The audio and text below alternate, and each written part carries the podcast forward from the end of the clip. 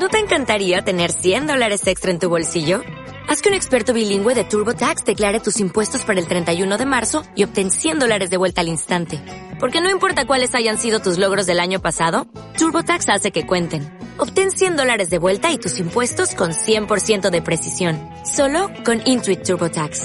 Debes declarar para el 31 de marzo. Crédito solo aplicable al costo de la presentación federal con TurboTax Full Service. Oferta sujeta a cambios o cancelación en cualquier momento. 14 de marzo. Un año después, lo contamos juntos. Elena Mañez, consejera de Economía del Gobierno de Canarias, muchísimas gracias por habernos hecho un hueco en su agenda y por haber venido a la radio esta mañana. Hola, muy buenos días.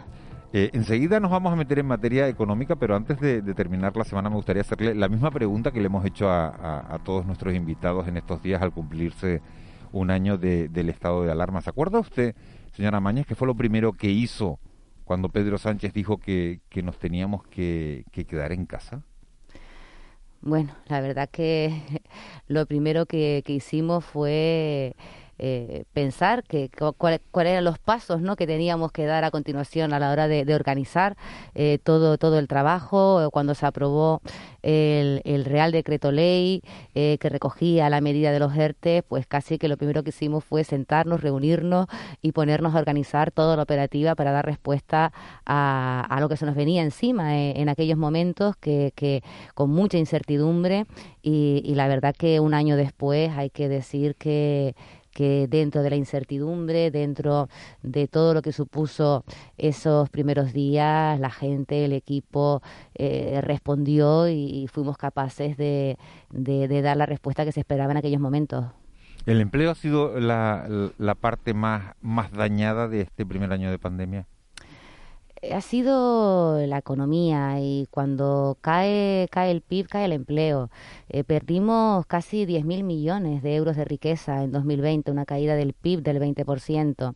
Y a pesar de esa caída brutal y a pesar de, de los datos del paro, que cerramos con una tasa del paro del 25%, eh, no llegamos a, a los datos de la anterior crisis. En 2013 con una caída del PIB del 1,1%, llegamos a tener un 34% de, de tasa de paro. ¿Qué quiere decir eso? pues que han funcionado las medidas de, protección, ¿no? Dentro de la dureza que está haciendo esta crisis, gracias a las ERTES, gracias a los ICO, gracias al cese de actividad, eh, gracias a todas estas medidas, el impacto, siendo duro, pues ha podido paliar y ahora a todas esas medidas, a las ayudas que, que ha sacado también el gobierno de Canarias, se suman pues estos mil millones que van a venir para Canarias y que es todo un reto y una responsabilidad inyectarlos eh, cuanto antes al tejido productivo canario. Sobre eso, sobre esos mil millones hablaba ayer el, gobernador del Banco de España, señora Mañez, Pablo Hernández de Cos, que decía, que ha dicho que el paquete de ayudas directas para empresas aprobado por el, por el gobierno de España debe ser asignado, ha dicho el gobernador, de forma rápida y homogénea y que debe centrarse en compañías viables pero con problemas de solvencia debido a la crisis. ¿Cómo se hace, le pregunto yo, la criba y quién la hace?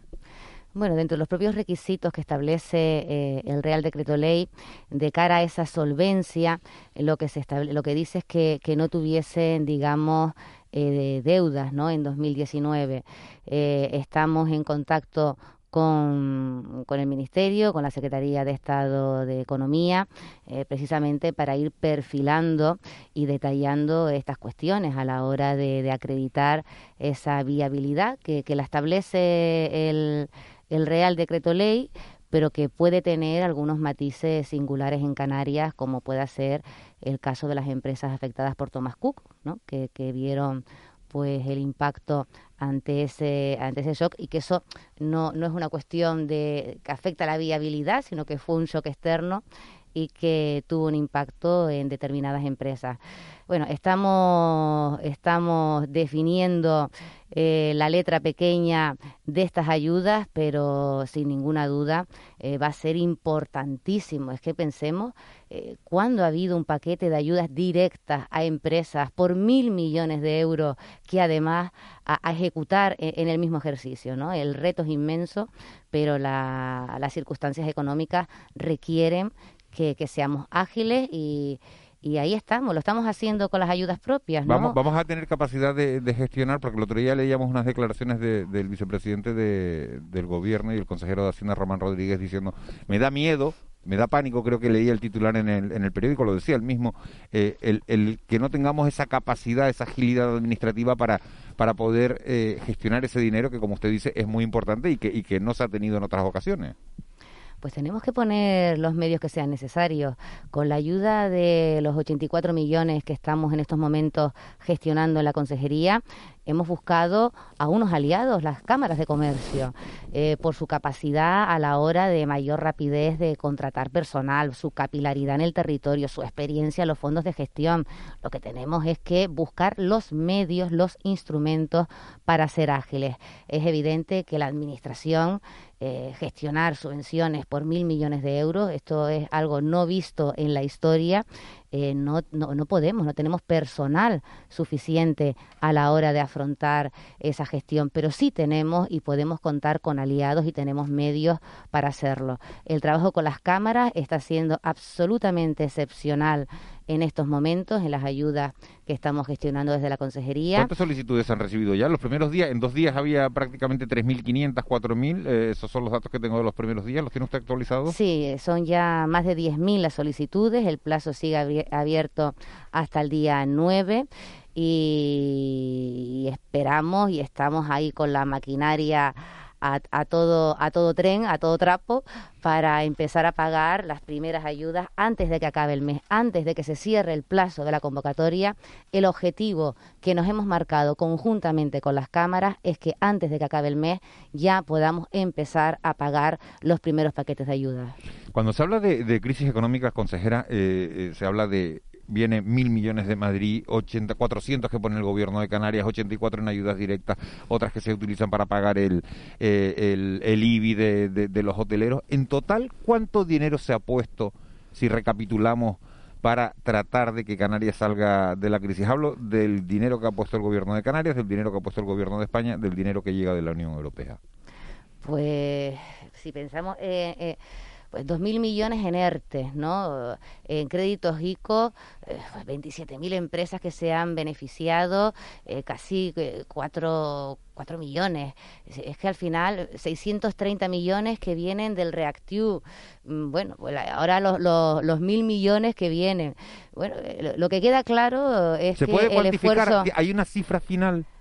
Sí, sí, sí la hay. Estaba ahora yo intentando hacer la suma de cabeza y seguro que se me queda alguna cantidad, alguna cantidad fuera. Pero lo que es evidente con estas cuatro que acabo de dar es que el esfuerzo público en esta crisis está siendo ingente. También es verdad que la magnitud de la crisis requiere de este esfuerzo. Sin esa inyección de dinero público, y por eso antes daba los datos comparando el impacto en el empleo en la anterior crisis y en esta crisis, la anterior crisis ha dado con recortes en todos los ámbitos. En esta crisis, primero, se han mantenido los servicios públicos esenciales sin recortarlos y además se ha inyectado dinero suplementario para hacer frente al impacto de la crisis. Y eso es lo que está paliando eh, la situación. Si no, mm, bueno, eh, la caída la cierre de empresas, el empleo, eh, en, una, en un territorio como el nuestro, además, porque esta crisis afecta a una variable que es fundamental, la movilidad. Entonces, aquellos territorios más dependientes de la movilidad, es decir, del turismo como el nuestro,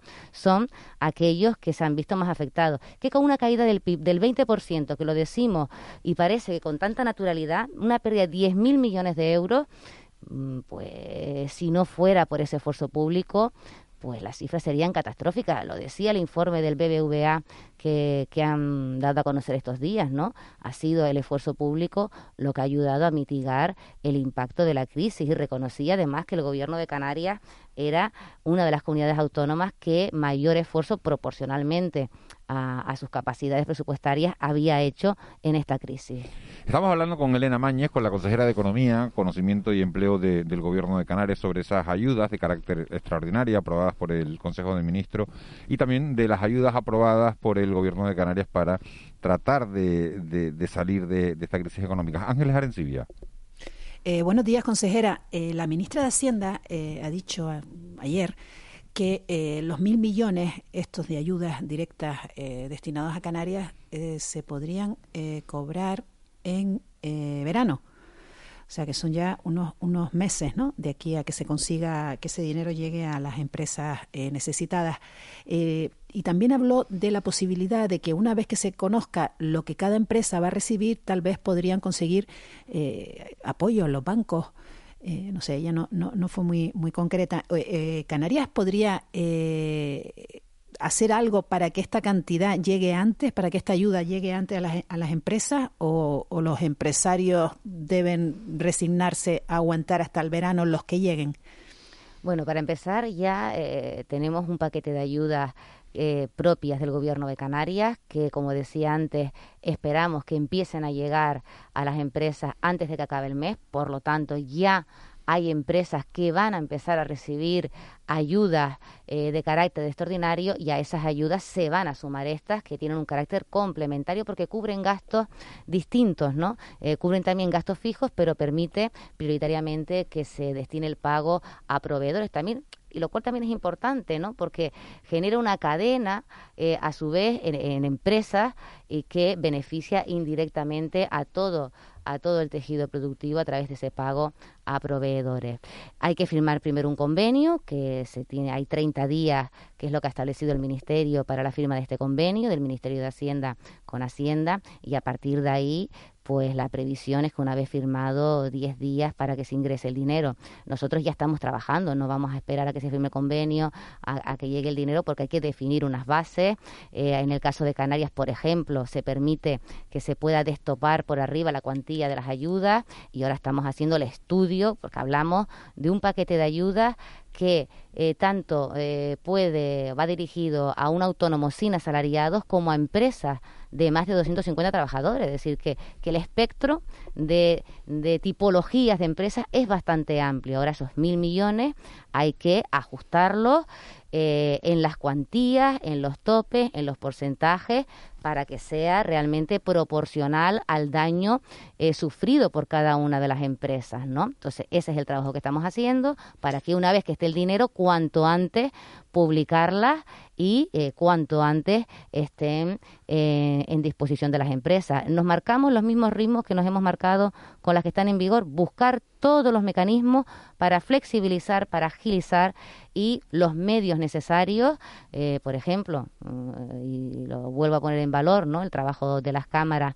nuestra experiencia en este momento siendo muy positiva para que cuanto antes lleguen, pero todavía no está el dinero, así todavía no ha llegado el dinero a Canarias y sin el dinero no se pueden empezar a conceder, pero según vayan los trámites con el ministerio, nosotros ya estamos trabajando para definir eh, cómo van a ser las ayudas y los montantes y los topes. Pero en, eh, en cualquier medida estamos hablando, sí, perdón, perdón Juanma, sí. No, no, consejera, eh, buenos días. Eh, al ritmo que van las empresas, del plan canario me refiero, al que mm. ya está, digamos, en, trámite, ¿va a ser necesario o va a ser conveniente elevar la partida asignada de 84 millones? Primero hay que empezar a que estén todos los expedientes, se vayan revisando, porque una cosa es presentar la solicitud y otra cosa distinta es cumplir los requisitos para tener dinero, eh, tener derecho a la subvención. Eh, todavía es pronto para determinar si va a ser necesario ampliar la cuantía de, las ayudas si fuera necesario. Eh, así nos hemos comprometido, lo haremos, pero hay que esperar a que vaya empezando el proceso de abono para ver mm, cómo va cómo va el grado de cumplimiento de los requisitos. Eh, consejera, eh, se ha anunciado un cambio en su consejería, en la viceconsejería de Economía, eh, sustituir al actual titular, Almudena Esteves, por el ex presidente del Cabildo de Fuerteventura, Blas Acosta. yo le quería preguntar dos cosas. Una, ¿cuándo se va a producir este, este cambio? Y, si a usted eh, le parece que, bueno que no, ha sido buena la gestión de, la actual viceconsejera. Eh, el nombramiento se producirá cuando sea efectivo por el Pleno del Cabildo de Fuerteventura eh, el cese del consejero, es el trámite legal. Mientras tanto, si no se incurriría en incompatibilidad, no puede ser nombrado hasta que no sea efectivo eh, el cese y ese acto jurídico se produce en el siguiente, en el próximo pleno, mm, si es el 26, el 29, el 30, no sé cuándo será el pleno del Cabildo de Fuerteventura. Y con respecto a la segunda cuestión que me plantea, eh, no tiene nada que ver eh, el trabajo que ha realizado la compañera Almudena Esteves, que desde luego ha hecho un trabajo muy importante en la consejería con decisiones a la hora de reestructurar eh, eh, cualquier gabinete del gobierno. Eh, Blas Acosta, por su experiencia, eh, su bagaje, su perfil, pues es una persona que puede aportar mucho, como lo ha aportado también Almudena y lo seguirá aportando en otros ámbitos y lo que Blas en estos momentos pues puede aportar a la, a la consejería. Mm, cambios en los gobiernos los hay mm, y, estamos en la legitimidad de adoptar ese tipo de decisiones. Los cambios son legítimos, por supuesto, consejera, porque los nombramientos en el Consejo de Gobierno pues son bueno, designación, digamos, libre, ¿no? Por parte del Consejo o de los altos cargos, ¿no? Eh, pero si una viceconsejera lo ha hecho bien, mm, ¿por qué sustituirla por una circunstancia política sobrevenida, como ha sido el hecho de que el señor Blas Acosta, que es el líder del Partido Socialista de Fuerteventura, eh, haya dejado de ser presidente del Cabildo? Bueno, porque también igual es una oportunidad para contar con un compañero que con más experiencia, con más bagaje político, con experiencia en distintos ámbitos de gestión, puede venir a aportar. Ese no es incompatible eh, una cosa con la otra, insisto. Eh, la legitimidad a la hora de adoptar decisiones que no van en demérito de a quien se cesa, sino que mm, en cualquier eh, gobierno, en cualquier momento, Mm, tenemos la legitimidad de tomar decisiones y en este caso, ante la situación del compañero Blas Acosta, con un perfil y con su trayectoria eh, a lo largo de todos estos años, consideramos que puede ser un valor que puede aportar con su experiencia al gobierno. ¿Y Almudena Esteves va a estar en otro cargo? ¿Se sabe cuál es? No, en estos momentos no hay ninguna decisión tomada. Mm, nos gustaría seguir contando con Almudena y cuando se adopte la decisión, pues se tendrá conocimiento de la misma. Señora Mañez, le hablo de, del empleo. Estamos con 280.000 parados, 90.000 personas en ERTE. ¿Cuál sería una tasa razonable de paro para poder terminar este año tan difícil? Bueno, pensemos que antes de la pandemia, 2019, que parece ya tan lejano en el tiempo ese 2019, cerramos con una tasa de paro del 18,78, 79%, ¿no? O sea, habíamos bajado de ese 20% que siempre como un horizonte eh, importante, ¿no? Eso es lo que teníamos antes de la pandemia, ¿no? Un horizonte desde luego bastante positivo. Eh, el empleo en cualquier crisis económica, y lo vimos también en el anterior, es lo último que, que, se recupera, ¿no? Este año, con la vacunación y recuperando la movilidad, eh, empezaremos la recuperación, empezaremos la recuperación económica el 22 ya será un año de mayor consolidación, pero en este proceso de recuperación económica lo lógico es que primero se recuperen los trabajadores que están en ERTE y a partir de ahí pues empiece a generar empleo. Eh, por lo tanto, todavía este año mm, va a ser un año complicado desde el punto de vista del empleo. Pensemos también en la alta temporalidad que tenemos, ¿no? Que afecta sobre todo a los jóvenes, a las mujeres, ¿no? Y en situaciones de crisis el empleo temporal es lo primero que se destruye, ¿no? Eso es un problema endémico de nuestro mercado laboral y que esperemos que con el diálogo social y la reforma que se plantea, pues logremos alcanzar eh, modelos contractuales pues mucho más estables y que eviten esta alta temporalidad característica de nuestra estructura económica por el sector servicios. Y... Claro, que eso, le iba a preguntar, consejera, ¿hacia dónde se enfoca a, todos esos desempleados? Porque si, si el 70% de nuestra economía, el 75% es dependiente del sector servicio, estamos con todavía en un cero turístico, ¿hacia dónde enfocamos a los desempleados? Pues estamos con distintos programas a la hora de reorientar eh, a las personas desempleadas sus capacidades hacia otros ámbitos generadores de empleo en esta crisis. Pensemos en los recursos extraordinarios que van a venir para transición ecológica, para todo lo que tiene que ver la rehabilitación eficiente de vivienda, en vehículo eléctrico, eh, economía circular, pues va a haber oportunidades de empleo y ya estamos poniendo en marcha planes específicos de formación vinculados a todas estas actividades. Eh, también hay cambios en el modelo turístico, ¿no? Que tienen que ver con toda esta transición digital. Tenemos que adaptar también esas competencias para que en este tránsito eh, los trabajadores y trabajadoras estén en condiciones de acceder a esos empleos y no pierdan competencias ni capacidades.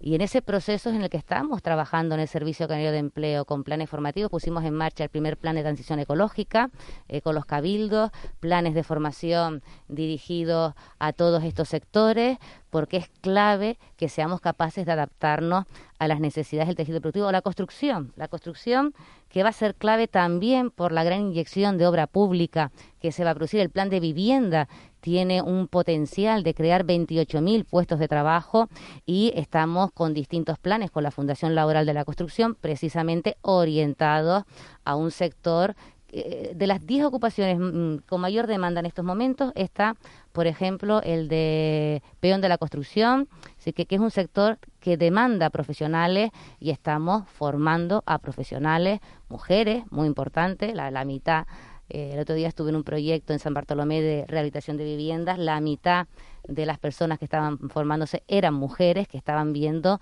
cómo este sector podía ser un sector donde podían desarrollar eh, su actividad laboral. Así que recualificar a los trabajadores en aquellos sectores eh, con capacidad de generar empleo, aprovechando los recursos extraordinarios que van a venir de Europa. Llevamos eh, prácticamente 25 minutos de entrevista, sabe usted consejera, porque no es la primera vez que viene, que, que, el broche final, que la última que la última pregunta es para intentar arrancarle otro titular distinto, independientemente de los que ella haya dejado. Raúl García, buenos días. Buenos días, don Miguel Ángel. Buenos días, consejera, ¿cómo le va? Hola, muy buenos días. Me ha gustado la palabra recualificar, que no estaba en mi, en mi oído así muy muy cercana. Digo, oye, pues mola, recualificar, ¿eh? darle más cualificación a la historia. No sé cómo está recu de recualificada en este tiempo con el surf, que ya se acuerda usted que... Eh, ver cómo, cómo vamos con eso, porque está muy bien fardar de... Tengo un hobby, pero así no sé cuánto tiempo me meto en el agua. Entonces la pregunta es, ¿desde cuándo no coge usted una ola, consejera? Bueno, eh, yo modestamente sigo mis clases cuando puedo. La última vez fue el domingo pasado, Vale. que, estuve ahí un ratito. Es verdad que no, no voy todo lo que me gustaría, pero cuando puedo busco mi huequito para hacer mi, mi clase de surf. Pero tiene la aplicación descargada esta de ños este fin de semana, mira, olas aquí, joder, yo tengo que irme a la reunión de no sé... ¿Eso lo- le, le- le pasa a Elena o no? No, a ver, yo no soy tan pro, ¿eh? Lo mío es mucho más... Bueno, tiempo al tiempo, la estamos recualificando, tranquila. Eso, vamos, eso. A, vamos ahí, un chapuzón en breve. O sea que No, no, yo primero ya no llego ni... Me tengo que cualificar primero en esto de- del surf. Ya ni siquiera llego a la fase de recualificarme. Tiempo al Estoy en la inicial. Bueno, que, que se convierta en una local O de sea, una zona esto- esto concreta es y ya... en, la- en las canteras, en las canteras, consejera. Eh, eh, sí, en la CICE, Ahí, sí, en sí. CICER. Una básica, o sea, ya tenemos que ir buscando un poquito más de riesgo, ¿eh, Elena? Ya tenemos que subir el nivel. ¿eh? Esto... A- acabará subiendo a la, a la costa norte de, de Gran Canaria, que hay buenas olas por ahí. Y si no el archipiélago, que es enorme y además de, de eso de eso puede fardar. Gracias, Elena, feliz fin de semana y nos vemos en la... Le hago el cestito así con el dedito para adelante, lo estoy haciendo ahí radiofónicamente. Eh, disfrute del fin de semana y hasta la próxima, ¿eh? Gracias, un Hasta saludo luego. muy Chao, fuerte. chao. Hasta luego. Elena Mañez, consejera de Economía, Conocimiento y Empleo. Gracias por haber venido a, a la radio. Un placer, buen fin de semana, buen día.